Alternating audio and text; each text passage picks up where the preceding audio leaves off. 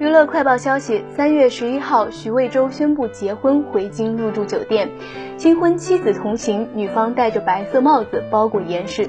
有八卦记者当面询问许魏洲，他为何选择在三月十号宣布结婚？许魏洲回答道：“结婚日期是算出来的好日子。”据悉，许魏洲于三月十号十三点十四分官宣结婚。网友爆料，女方是圈外人，两人已稳定交往四年。还有媒体从知情人处获悉，许魏洲的老婆是高中学姐，两人年龄相仿，都曾就读于上戏附中。